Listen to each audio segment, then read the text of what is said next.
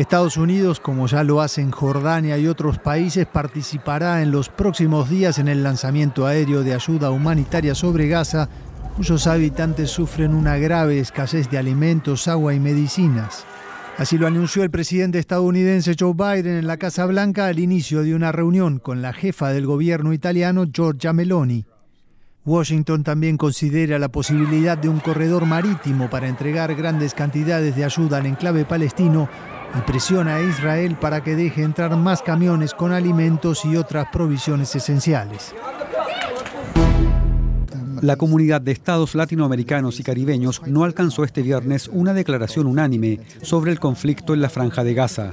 Un total de 24 países de los 33 que integran la CELAC suscribieron un comunicado en el que se apoya la resolución de la ONU para un inmediato alto el fuego humanitario en Gaza y apoyaron los casos presentados ante la Corte Internacional de Justicia para determinar si las acciones de Israel constituyen un genocidio.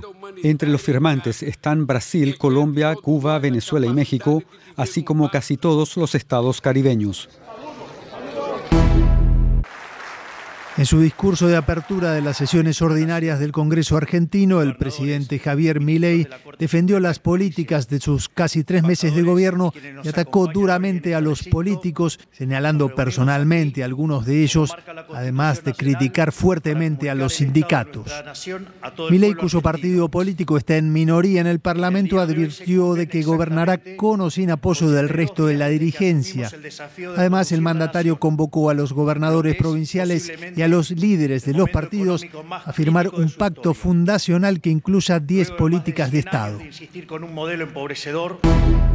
En Haití se vivió este viernes una segunda jornada de violencia con tiroteos y decenas de familias desplazadas de sus hogares.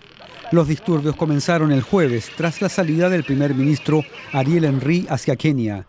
Desde entonces, al menos seis policías murieron y decenas de personas resultaron heridas. Las pandillas han llevado a cabo ataques en la capital Puerto Príncipe contra lugares estratégicos como la prisión, el aeropuerto internacional y edificios policiales. Uno de sus líderes advirtió que quieren derrocar al primer ministro.